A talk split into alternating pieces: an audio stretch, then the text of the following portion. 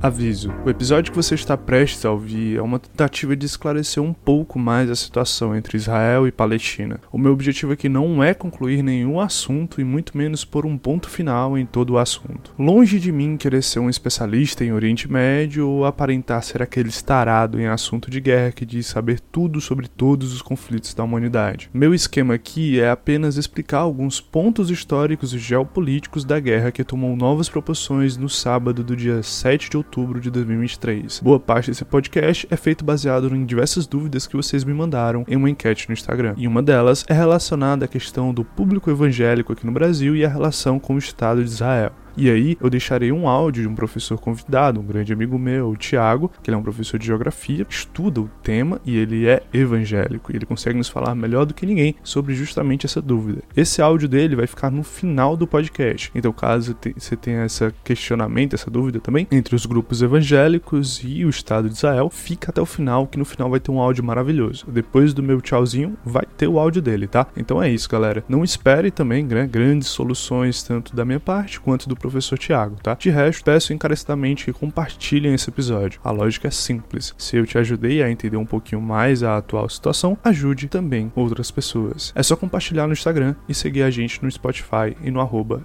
das Histórias. Lembrando que referências e dicas culturais estão sempre na descrição. Um bom episódio.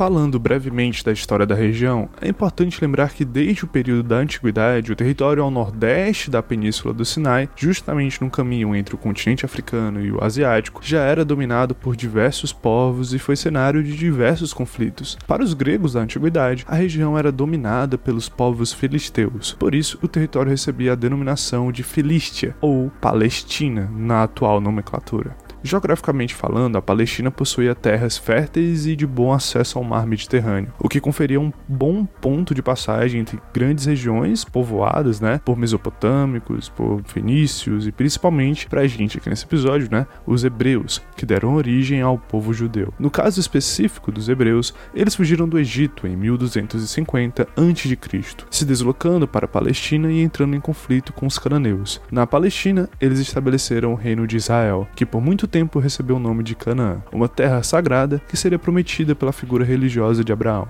Ao longo ainda da antiguidade, povos como os assírios, os persas e romanos dominaram e efetuaram diversos conflitos nas regiões da Palestina, contribuindo não só para a dispersão dos judeus após a destruição do reino de Israel e da cidade de Jerusalém, mas também para a presença de diversos grupos étnicos na formação social daquele território. A exemplo disso, podemos lembrar que no início da Idade Média, com a expansão do Islã por meio de grupos militares árabes muçulmanos, a região foi dominada por turcos seljúcidas e dinastias como a dos Abássidas e a Fátimida. Um processo que não foi feito da noite para o dia e que não se limitou apenas aos muçulmanos xiitas ou sunitas, muito menos foi exclusividade dos povos judeus. Esse período marca séculos de transformação na Palestina, a ponto de, nesse mesmo período medieval, a população palestina ser formada em sua maioria pelos povos árabe e muçulmano. E ainda durante o período medieval, mais especificamente quando lembramos ali das cruzadas realizadas pela Igreja Católica durante todo o século 12 e 13, temos a invasão né, dos cavaleiros católicos em Jerusalém para retirá-la da mão dos infiéis. Ou seja, na perspectiva da,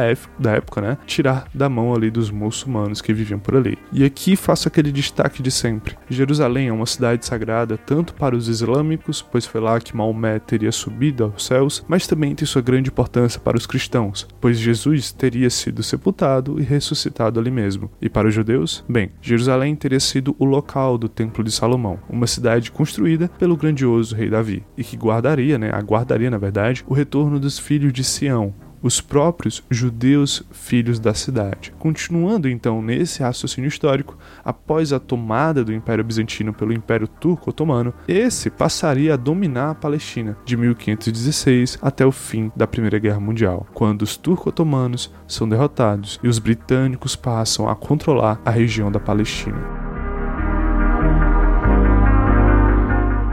Uma das várias perguntas que me fizeram na enquete que eu postei no Instagram sobre as dúvidas de vocês era sobre o movimento sionista. Tá, é, e, e, esse podcast está sendo todo baseado nas perguntas que vocês me fizeram, então eu tô dando aqui várias respostas para vocês, sem marcar todos, né, porque é por meio do áudio. Então, se você não segue, segue lá o Instagram para tirar todas as suas dúvidas sobre vários assuntos maravilhosos, tá? Seguinte, pode ser que eu acabe mencionando alguém que fez tal pergunta específica, tá? Pode ser que não também. Vamos ver o desenrolar desse episódio. Mas eu me lembro muito bem que três, quatro, cinco pessoas mais ou menos perguntaram sobre o que era o sionismo que na TV tanto falava que tinha a ver com essa guerra, tá? E como eu me aproximei do século 19 e 20, agora no último assunto, no último tópico, o mais importante pra gente entender o tamanho do BO é o tamanho é, que essa guerra chegou a ter, né? E aí faço aqui logo uma referência ao famoso, ao fabuloso artigo do meu colega professor Lit Basque, tá? que pelo qual eu me baseei em pegar algumas referências para esse roteiro aqui que você está ouvindo nesse momento. Nele temos a menção do sociólogo Eduard Said, famoso pelo trabalho sobre como o Ocidente vê e entende os povos do Oriente, tá? Em um trecho é, da questão da Palestina, um livro dele muito importante, é, ele revela para gente que no ano de 1822 não havia mais de 24 mil judeus na Palestina, um total de apenas 10% de uma população majoritariamente árabe, tá? De maioria muçulmana sunita, o século XIX apresenta uma Palestina bem diferente da atual. E foi nesse final do século XIX que vemos os trabalhos jornalísticos de um carinha chamado Theodor Herzl. Esses estudos começaram a pipocar entre os diversos políticos e governantes europeus. Theodor Herzl era um judeu nascido no Império Austro-Húngaro e se tornou um dos principais responsáveis pela elaboração do movimento do sionismo, um movimento nacionalista que unia os judeus da Europa em torno do objetivo objetivo de retornar à sua terra prometida, de reestabelecer o reino de Israel, onde naquele momento era o território palestino. Para o movimento sionista, boa parte da argumentação da dominação daquelas terras do Oriente Médio faziam parte da argumentação de sua própria época, tá? Um, um período que era marcado pelo imperialismo, neocolonialismo e toda aquela questão de expansão territorial, a efetivação de uma busca descontrolada por mercados consumidores e fontes de matéria matéria-prima, né, no continente africano e asiático. E até aí tudo bem, digamos assim. Temos uma ideia que é fruto do seu próprio tempo. Outra coisa, já bem mais positiva e interessante, que era dentro ali do sionismo, é a, a intenção né, de combater o antissemitismo, no caso, o ódio aos judeus, que estava crescendo cada vez mais ali dentro da própria Europa. Né? Então você tem cada vez mais o cenário de judeus sendo perseguidos pela Europa toda, principalmente quando lembramos do caso famoso do oficial de artilharia francês, o Alfred Dreyfus, ou Dreyfus, o militar que havia sido preso e envergonhado publicamente acusado de espionagem unicamente porque ele era um judeu não havia nenhuma provas e ele foi acusado porque ele era um judeu. Então, logo ele é o criminoso para cometer, né, o crime de espionagem. Só que a graça da gente estudar história, digamos assim, está justamente no fato dela ser formada por seres humanos complexos, tá? Em que sua maior, maioria absoluta eles são bem difíceis de serem entendidos. O sionismo sabia da presença de maioria árabe e muçulmana na Palestina e que para restabelecer o reino de Israel, conflitos iriam ter que acontecer. E para resolver esses conflitos, nas próprias palavras de Theodor Herzl, aspas, a inspiração colonialista desse programa trazia implícito o desígnio de tratar os árabes como os imperialistas cristãos europeus tratavam os nativos da periferia colonial, a ferro e a fogo. O fato colonial que deu origem a Israel é baseado na força, muitas vezes no uso premeditado do terrorismo de massa, ou seja, a colonização da Palestina pelos judeus deveria ser tal qual a colonização das potências imperialistas da Europa na África, na base da violência e do terror. Essa proposta ganhou muito, mas muito apoio popular e político de uma burguesia governante na Europa. No final do século XIX, em 1882, era muito comum ter uma visão péssima dos povos árabes, uma visão de que eles eram pessoas ali menos importantes, tem toda uma questão de eugenia, um darwinismo social muito grande acontecendo, dizendo que eles eram povos atrasados, viviam na barbaridade povos místicos que passavam a cultuar deuses estranhos e desconhecidos. Tem toda uma visão muito estereotipada e muito preconceituosa né, durante esse período. E mais especificamente, em 1882, temos uma primeira imigração em massa de judeus para a Palestina, financiada por famílias da elite francesa. Ao chegarem na Palestina, encontraram o Império Turco-Otomano, só que já em decadência. Formado por grupos de muçulmanos, cristãos, drusos e judeus, eles se localizaram ali. Em sua maioria, tínhamos cerca de meio milhão de palestinos e uma certa tolerância cultural e religiosa naquela região, justamente devido à convivência que já era diversificada dentro do Império Turco Otomano. De acordo com um próprio historiador israelense chamado Ilian Pape, o problema entre judeus e palestinos não se deu logo de cara no início, pois a boa receptividade dos palestinos foi muito bem documentada pelos judeus. A situação só começou a ficar difícil, a se dificultar, quando os nativos da região, ou seja, os palestinos, começaram a perceber o interesse que era nítido no processo de colonização dos judeus. Eles estavam ali não era para conviver, era para colonizar, o que seria bem diferente de uma simples forma de compartilhar o território e o cotidiano. E aquele momento é muito importante a gente lembrar, tá? Vale ressaltar que esse movimento em direção Europa-Palestina é um movimento de imperialismo que acontece durante o século XIX e é muito bem documentado pelos próprios judeus dentro do Império Otomano. O Império Otomano era muito grande e com diversos grupos étnicos convivendo ali dentro, principalmente nas regiões dos Balcãs e da Anatólia, tá? Então isso já acontecia ali dentro, essa presença de grupos diferentes acontecendo dentro do longuíssimo, do gigantesco Império Otomano. Um exemplo disso é o ano de 1911, tá? Quando você tem a presença de judeus otomanos lutando naquelas regiões. Quando olhamos para a Palestina, devemos fazer o exercício mental de se aproximar e se distanciar várias vezes para captar melhor o que estava acontecendo ali dentro e fora daquela região.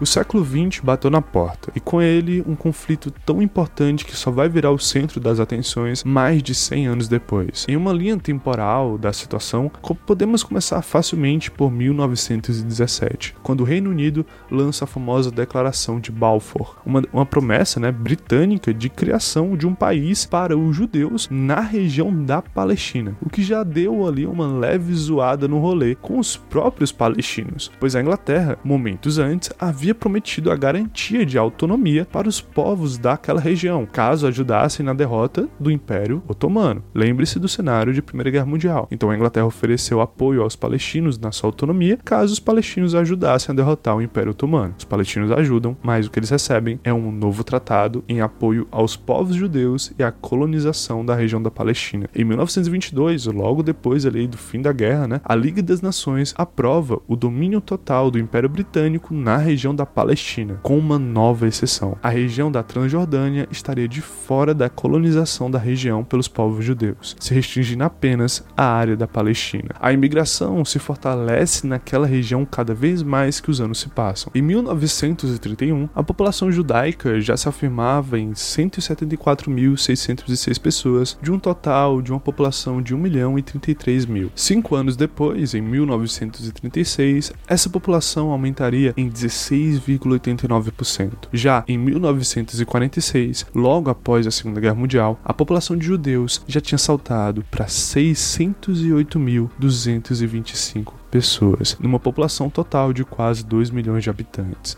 Era um aumento de 32%. E falando justamente de Segunda Guerra, é infelizmente num contexto de holocausto judeu, com mais ou menos ali o assassinato de 6 milhões de judeus pela Alemanha nazista, é que temos um impulsionamento da lógica do sionismo. Em 1947, a ONU elabora a Resolução 181, que declara o Estado de Israel uma criação através da divisão da Palestina em dois estados. Um judeu, Israel no caso, que corresponderia a 56% de todo o território, enquanto os palestinos, de maioria árabe ficariam com 44%. Nesse plano, Jerusalém seria considerada uma cidade internacional, justamente pela sua importância para diversos grupos. Mas o BO não seria exatamente esse. Mesmo os árabes palestinos, na maioria do território, não ficaram com a maior proporção de terras, o que alimentou a oposição da Liga Árabe, um grupo formado pelo Egito, Síria, Jordânia e Líbano, e que rejeitavam essa péssima divisão territorial. No dia 14 de maio de 1948, os britânicos terminam seu domínio da região e deixam a região sob controle do novo Estado de Israel, iniciando um conflito entre esse novo Estado recém-criado e os países da Liga Árabe. A Primeira Guerra Árabe-Israelense se deu principalmente como resposta ao processo violento de expansão territorial de Israel ali dentro, sendo o massacre de Deir e Yassin o maior exemplo até então dessa dominação de Israel naquela região. Deir e Yassin era um palestino ao lado de Jerusalém, território que não pertencia à divisão inicial dos 56% de Israel. Só que isso não impediu que os dois grupos terroristas israelitas daquele momento, o Irgun e o Bando Stern, invadissem a vila e realizassem o assassinato de cerca de 200 civis palestinos. De acordo com os relatórios da ONU, diversas casas palestinas foram invadidas e saqueadas, tendo mulheres e crianças alvejadas por rajadas de metralhadoras. Isso seria só um ensaio geral do evento conhecido como Nakba, que em árabe seria o catástrofe. Um processo que ocorreu durante os anos de 1948 e 1949, quando vários grupos paramilitares de Israel invadiram e destruíram diversas vilas, marcando esse período com diversos assassinatos em nome de uma limpeza étnica e territorial daquela região. Voltando ao professor israelense Ilian Bape, o historiador que estudou o avanço do Estado de Israel na Palestina, nos fala o seguinte sobre essa situação. Aspas. Em questão de sete meses, 531 vilarejos foram destruídos e 11 bairros urbanos totalmente esvaziados. A expulsão em massa foi acompanhada de massacres, estupros e confinamento de homens acima de 10 anos em campo de trabalho por períodos superiores a mais de um ano. Fecha aspas. Durante cerca de 13 meses que durou o Nakba, foi gerada uma movimentação de cerca de 780 mil palestinos refugiados, que foram obrigados a buscar abrigo, a buscar refúgio em países como a Jordânia. Esse número evoluiu com o tempo e hoje, de acordo com as estimativas da própria Organização das Nações Unidas, o número de refugiados palestinos já chegam a 5,9 milhões de pessoas, a maioria vivendo justamente na Jordânia, na Síria, no Líbano e Cisjordânia. Em 1949, após a vitória de Israel na Primeira Guerra Árabe-Israelense, a ONU revela uma possibilidade de acordo de paz e resolução do conflito no Oriente Médio. Era a Resolução 194, que tinha uma proposta, né, o retorno dos refugiados palestinos às suas antigas terras e uma nova reformulação do território. O primeiro-ministro de Israel, Ben Gurion, rejeitou completamente a proposta. Em 1956, o Egito decidiu nacionalizar o seu próprio canal administrativo de transporte de mercadorias, o Canal de Suez, uma passagem muito importante para os navios petroleiros da França e da Inglaterra. A medida, obviamente, desagradou os europeus, o que contribuiu para uma união entre esses dois e o Estado de Israel para justamente invadir o Egito. A guerra não teve grandes resultados. Um dos principais motivos disso foi que os dois principais jogadores da Guerra Fria, ou seja, os Estados Unidos e a União Soviética, não tinham se metido logo de cara nesse conflito mas com todo o direito, o Egito estava puto com essa invasão. Em 1967, no auge da Guerra Fria, o Egito se aproximava dos soviéticos enquanto os Estados Unidos, a França e a Inglaterra forneciam e investiam fortemente na militarização de Israel. Israel nunca havia parado de invadir os territórios na fronteira com a Cisjordânia, nunca havia deixado de pressionar a população palestina já bastante deslocada naquele momento. E é justamente nesse contexto que temos a criação do Fatah, um grupo armado palestino que buscaria resistir ao avanço e recuperar recuperar os territórios que agora estavam sob controle de Israel. Nesse cenário, após um novo avanço de Israel na região da Síria, os egípcios, sírios e jordanianos decidem responder invadindo Israel. Israel venceria essa guerra em apenas seis dias e aumentaria e muito o seu território total. As regiões do Sinai, de Gaza, de Jerusalém Oriental, a Cisjordânia e as colinas de Golã estavam sob controle de Israel, totalizando o deslocamento de mais de meio milhão de palestinos e quase quase que triplicando o território israelense.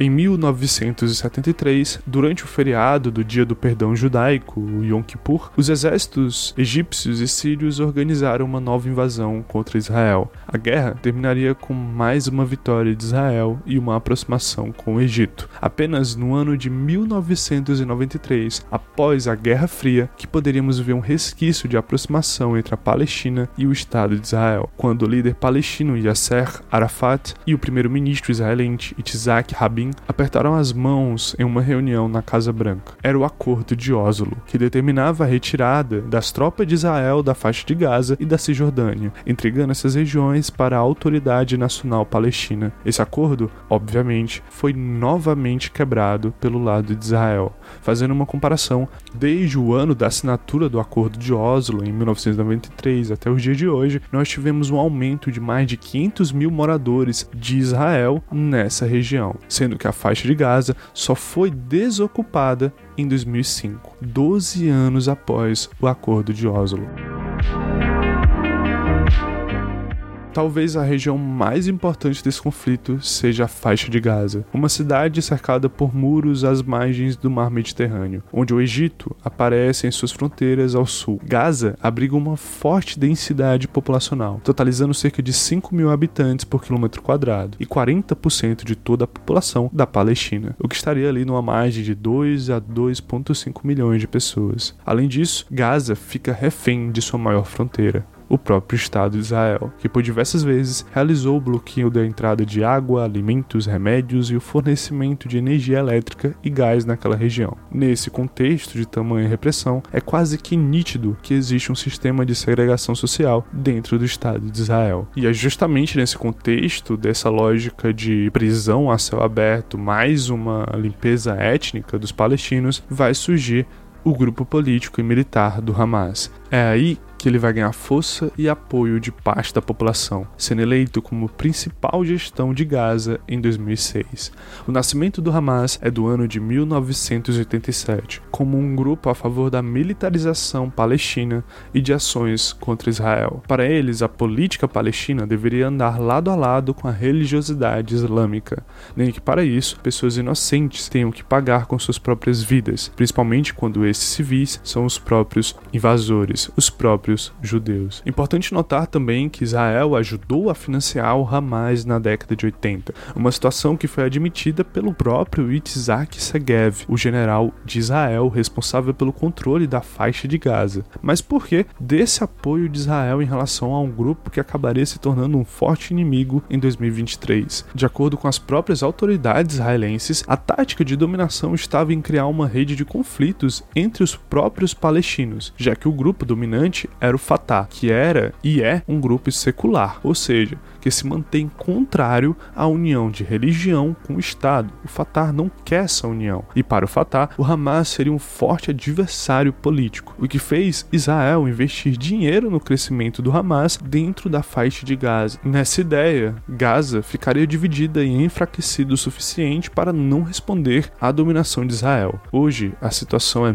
bem mais complexa do que era na década de 80. O Hamas possui duas divisões, uma ala política, ou seja, um partido partido, e a outra uma ala armada, conhecida como as Brigadas de Al-Qassam ou Al-Qassam. Quando o assunto é chamar o Hamas de terrorista, é importante destacar que existem países que o classificam totalmente como terrorista, como os Estados Unidos, os países da União Europeia e, obviamente, o próprio Estado de Israel. Já existem outros países que veem apenas as brigadas como um grupo terrorista e nem e não, né, o seu grupo político, como no caso da Nova Zelândia. E também temos o caso de países países que não enxergam o Hamas como um grupo terrorista de modo algum, mas proíbem e evitam qualquer tipo de relações com eles, como no caso dos seus próprios vizinhos, a Arábia Saudita e o Egito. Mas na prática, ambos aí tratam o Hamas como um grupo terrorista, na prática, de, de fato, porque ele possui uma ligação muito forte com o um grupo terrorista da Irmandade Muçulmana, que ele é muito presente no Egito e dentro da Arábia Saudita. Então, meio que acaba colocando tudo no mesmo saco e bate logo em todo mundo mundo, é mais fácil. Mas então, assim, pensando, por que classificar ou não classificar o Hamas como grupo terrorista? Na visão geopolítica e diplomática da coisa, taxar o Hamas como grupo terrorista seria visto como oferecer ou não oferecer apoio ao Estado de Israel, naquela antiga ideia de que o inimigo do meu inimigo seria o meu amigo. Mas e o Brasil em si? Onde ele fica no meio disso tudo? Respondendo uma pergunta mais específica, tá, que foi feita pela Carol, qual seria é, o BO do Brasil nesse meio todo aí? O Brasil e outros vários países seguem o posicionamento de que apenas o Conselho de Segurança da ONU tem a autoridade e a legitimidade de designar um grupo como sendo um grupo terrorista. Ou seja, o Estado brasileiro só reconhece um grupo terrorista depois que o Conselho de Segurança da ONU reconhece como tal. Assim como foi feito, como no caso da Al-Qaeda, de Al-Nusra, de Tahrir al-Sham, o Daesh e principalmente o Boko Haram, tá? O que deixa o posicionamento do governo brasileiro bem difícil. Seja ele Lula, Bolsonaro, Calabreso, Samsung, não importa quem esteja no poder, isso torna as coisas um pouco mais complexas. O governo depende da política internacional do seu próprio estado para poder tomar uma decisão em cima disso, para poder se posicionar publicamente em cima disso. Beleza, Liel. Agora eu entendi o motivo da briga entre a imprensa brasileira e o governo brasileiro. Mas o que impede a ONU de tornar o Hamas um grupo terrorista? Simples. E aqui entra a dúvida, né, mais específica também, do seguidor Victor o Vitor Proencio, tá? Espero que seu nome esteja falado aí da forma correta, tá? É, Vitor e todo mundo que está estudando, funciona assim. O Conselho de Segurança da ONU possui 15 países membros sendo cinco membros permanentes e 10 membros provisórios por um mandato ali de dois anos. E nesse caso está o Brasil como membro provisório. No Conselho, algo só é aprovado a partir da unanimidade da votação entre os membros permanentes. E dentre os cinco temos a Rússia, que vota contrário à classificação do Hamas como um grupo terrorista. Para os russos, uma parte do Hamas, uma parte, possui uma causa honesta de libertação da Palestina e apenas o diálogo poderia levar esse grupo a deixar a violência de lado. Agora, se os russos estão certos ou não, cabem eles a decidir sobre essa questão. E respondendo à dúvida mais específica do Gusta também, né, podemos sim ver a influência de outros países e outros conflitos internacionais aparecendo dentro dessa situação de Estado de Israel e Palestina. A Rússia possui relações com a Turquia e principalmente o Irã, que são potências do Oriente Médio que mantêm relações próximas e financiam quem? O Hamas. Agora que respondi boa parte das dúvidas de vocês, deixo claro mais uma vez para as pessoas de raciocínio limitado. Eu sei que não deve ser vocês que vocês estão me escutando, mas tem muita gente que é assim. Então, caso você seja uma dessas pessoas, o que eu acho muito difícil, a maior parte de vocês que estão me escutando são ótimas e maravilhosas pessoas, tá? É o seguinte, meu compadre. Se você aí é burro ou se faz de burro, entenda uma coisa. Eu estou explicando a situação. Explicar não é justificar. O Hamas realiza execuções a sangue frio de diversos inocentes e usa da visão mais distorcida possível da religiosidade islâmica para matar e violentar o povo judeu de Israel. Longe de mim justificar ou apoiar isso. O Hamas é tudo de ruim, pô. Mas o Hamas é uma resposta direta à crueldade que o Estado de Israel realizou e realiza contra os palestinos. É crueldade contra crueldade. E se você apoia, sugiro de verdade que depois que você terminar esse podcast compartilhar ele nas suas redes sociais, procure um atendimento psiquiátrico. É sempre bom, pô. Eu já fiz terapia na minha vida, vários momentos da minha vida, tá? Eu melhorei altos rolê foda, comecei a me entender, comecei a fazer, mano, vai na academia, puxa uns ferro, bebe uma água, mas não vem defender grupo terrorista e não vem defender Estado de Israel pra mim, tá?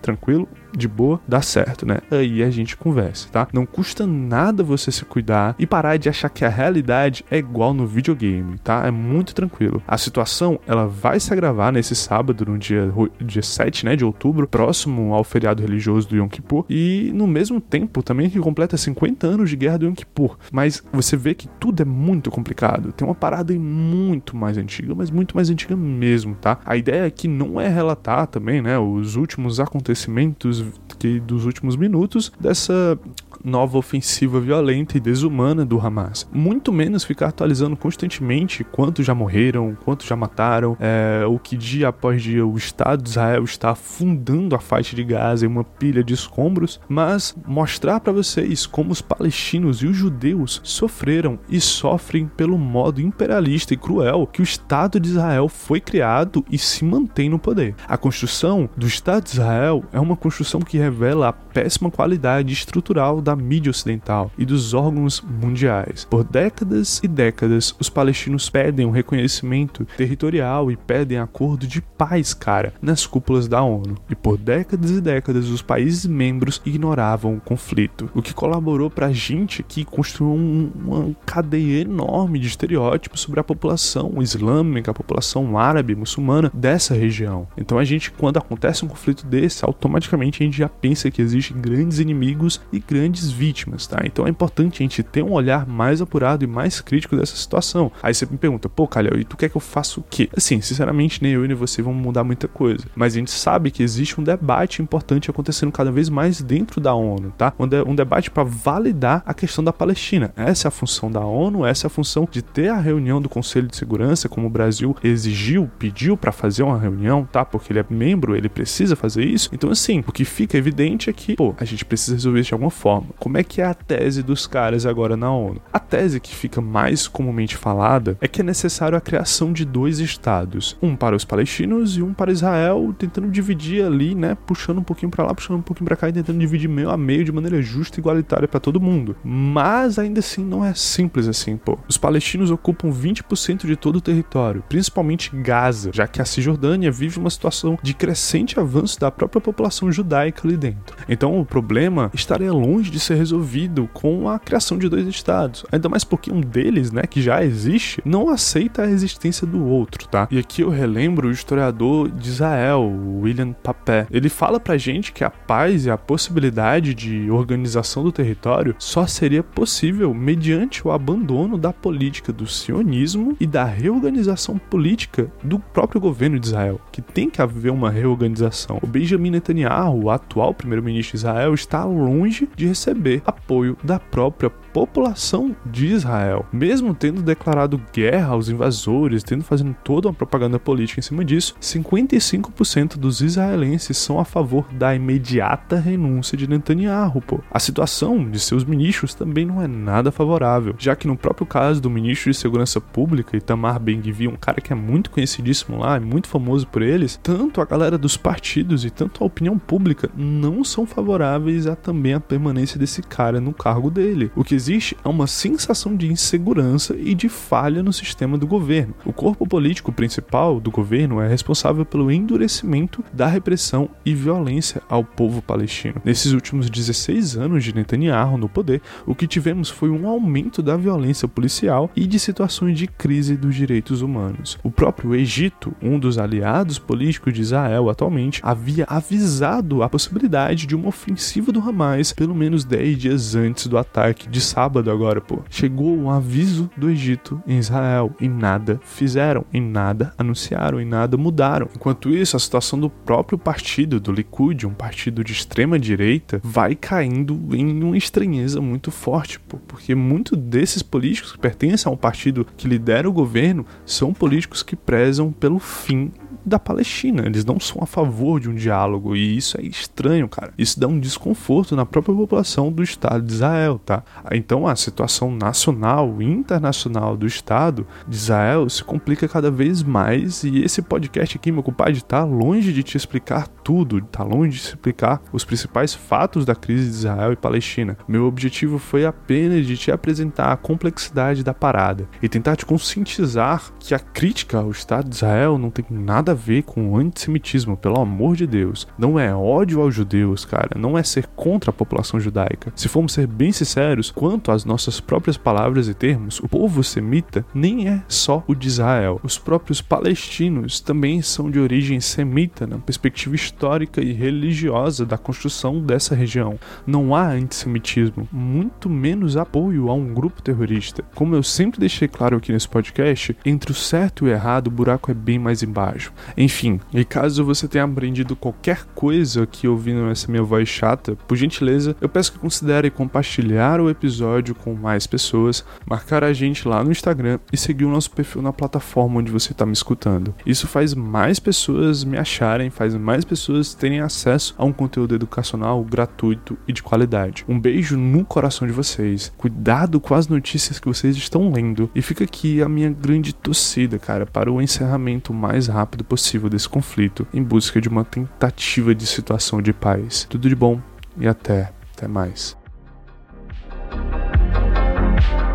Olá, olá, olá. Meu nome é Tiago Moraes Bastos, eu sou professor de atualidades, geopolítica e geografia e professor convidado por este podcast maravilhoso a fim de elucidar as dúvidas dos amados ouvintes sobre o porquê tantos evangélicos apoiam a causa israelense no Brasil. É necessário dizer que em nenhum momento é objetivo deste podcast ou mesmo deste professor que nos fala mudar a sua opinião política, o seu entendimento religioso sobre o que é o judaísmo judaísmo, o cristianismo e o Estado de Israel, mas sim analisar à luz da ciência política e dos fatos de maneira pragmática o porquê tantos evangélicos no Brasil apoiam Israel.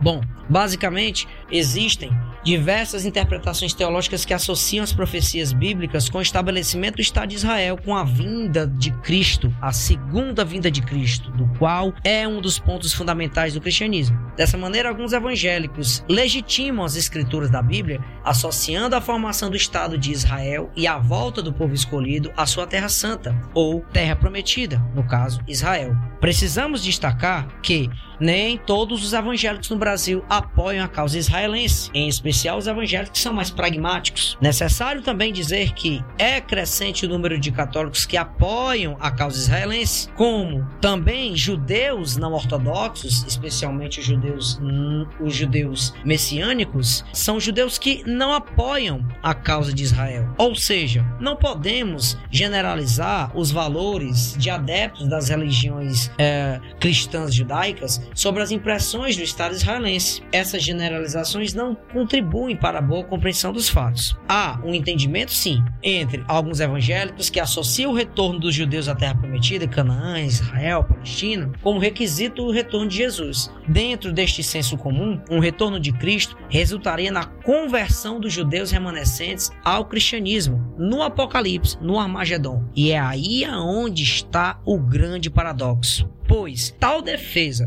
que alguns evangélicos fazem sobre a volta de Cristo e de Israel, que é um Estado judeu, leva ao fim o judaísmo. Professor, não entendi o que você está falando. Vou repetir. Para alguns evangélicos, a vinda de Cristo, o segundo retorno de Cristo, resultaria na conversão dos judeus remanescentes nessa terra, no Apocalipse essa conversão dos judeus levaria ao fim o próprio judaísmo, que é religião oficial do Estado de Israel. Ou seja, chega a ser irônico para os críticos dessa interpretação entre a maioria dos evangélicos no Brasil essa maneira de interpretar a Bíblia, do qual compreende o estabelecimento de Israel como Estado juntamente com o retorno do povo judeu a Israel, como sinais da vinda de Cristo, é criada por uma teoria teológica chamada dispensacionalismo, criada por um pregador inglês chamado John Nelson Darby, contemporâneo do século XIX.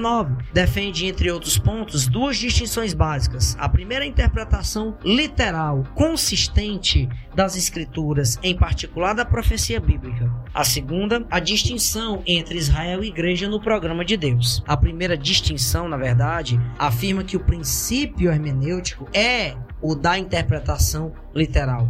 A interpretação literal significa dar a cada palavra o significado que corriqueiramente teria no uso cotidiano. A interpretação literal para os dispensacionalistas evita que símbolos, figuras de linguagem sejam distorcidos da palavra de Deus, ou que a interpretação da palavra de Deus seja depreciada. Basicamente, se a interpretação literal não for usada nos estudos das Escrituras, não haverá um padrão objetivo pelo qual se possa compreender a Bíblia. A segunda distinção, dispensacionalista, acredita que há dois povos distintos de Deus, Israel e a Igreja. Os dispensacionalistas acreditam que a salvação foi sempre pela fé em Deus no Velho Testamento, especificamente em Deus e no Filho Jesus no Velho Testamento. Os dispensacionalistas acreditam que a igreja não substituiu Israel no programa de Deus e que as promessas do Velho Testamento a Israel não foram transferidas para a igreja. Eles, os dispensacionalistas, acreditam que as promessas que Deus fez a Israel por terra, descendentes e bênçãos no Velho Testamento serão cumpridas no período de mil anos, de que fala perfeitamente o Apocalipse no capítulo 20. Eles creem que, da mesma forma que Deus concentra sua atenção na igreja nesta era, ele, novamente Deus no futuro, concentrará sua atenção em Israel. Encontramos tal interpretação no livro de Romanos, capítulo 9, versículo 11. Usando como base este sistema, os dispensacionalistas entendem que a Bíblia é organizada em sete dispensações: a inocência, encontrada nos livros de Gênesis, a consciência, encontrada também no livro de Gênesis, o governo humano, também encontrada no livro de Gênesis, a promessa, encontrada no livro de Gênesis e Êxodo, a lei, encontrada no livro de Êxodos, a graça, encontrada no livro de Atos e Apocalipse, e o reino milenar, encontrada no livro de Apocalipse. Mais uma vez, estas dispensações não são caminhos para a salvação, mas maneiras pelas quais Deus interage com o homem. O dispensacionalismo, como um sistema, resulta em uma interpretação pré-milenar da segunda vinda de Cristo e geralmente uma interpretação pré-tribulacional do arrebatamento da igreja. Essa teoria foi popularizada a partir da Bíblia de referência Scofield, do qual possui anotações e estudos do teólogo e pastor norte-americanos Ciro Scofield, fundamental para a consolidação doutrinária e escatológica do protestantismo nos Estados Unidos nos anos de 30 e 40 do século passado. No Brasil, tal interpretação dispensacionalista vem ganhando espaço nas igrejas e inúmeros adeptos, tendo em vista que, no Brasil, desde a liturgia, músicas e até a semiótica das igrejas são cópias dos cultos e templos norte-americanos. Vale a pena ressaltar que a criação do Estado de Israel que numa visão racional e pragmática foi um episódio político na história do século XX, no entendimento religioso escatológico, é um dos sinais da vinda de Cristo, o cumprimento das profecias da Bíblia, sendo Israel fundamental para a salvação do mundo. E qual seria, professor, a crítica sobre o dispensacionalismo? Bom, a primeira crítica, a forma dispensacionalista de compreender o Estado de Israel como um sinal da profecia de Deus, ou um termômetro da salvação e da conversão dos homens ao cristianismo, acaba por proporcionar apoio político chancelado pela fé de uma numerosa população cristã global às práticas genocidas do Estado israelense contra os povos palestinos. A segunda crítica sobre o dispensacionalismo seria o anacronismo da visão dispensacionalista. Coloca a Bíblia, cuja visão é hebraica sobre o que é Deus e sua relação com o homem, como um livro de ensinamentos de verdades absolutas, o que torna anacrônico, dada a contemporaneidade da Bíblia à sociedade dos dias de hoje. Deus, para determinadas culturas, possui formas, nomes, modos de agir diferentes que necessariamente não são semelhantes aos que defendem os dispensacionalistas. O dispensacionalismo analisa os episódios do passado contemporâneo, a escrita da Bíblia, com fatos políticos do presente. A ideia de pátria, por exemplo, na Bíblia aparece 19 vezes e sempre relacionando o pertencimento e formação da pátria a uma pessoa, uma família ou tribo, como é o caso dos hebreus, formando o Estado de Israel, o Estado de Sião, o território de Israel, o território de Sião. E jamais a formação da pátria a partir de um grupo social no sentido de Estado-nação moderno, como temos nos dias de hoje, período do qual foi reconhecido pelas Nações Unidas o Estado de Israel na década de 40, Estado soberano, e que não lembra em absolutamente nada, nem de longe, o Estado de Israel bíblico descrito no livro sagrado dos cristãos. A terceira crítica sobre o dispensacionalismo embasa-se em análise sobre Israel feita por alguns pastores, líderes fiéis evangélicos e católicos, do qual serve como terreno fértil para o nacional pentecostalismo no Brasil e o sincretismo político e religioso no nosso país, cujo nos últimos anos pode ser claramente observado, principalmente nas igrejas evangélicas, que adotaram as claras partidos políticos e figuras políticas que usam em seus discursos e jargões com o nome de Deus, defesa da liberdade da família, uma plataforma de ascensão e consolidação de projeto de poder, inclusive politizando as tragédias humanitárias que ocorrem no Estado de Israel, envolvendo o povo palestino e o povo judeu. Bom, espero que tenha elucidado as dúvidas ou parte das dúvidas dos ouvintes que estão neste momento ouvindo este maravilhoso e sensacional podcast cheio das histórias. Já venho agradecer o convite. Muito obrigado, galera. Tchau, tchau.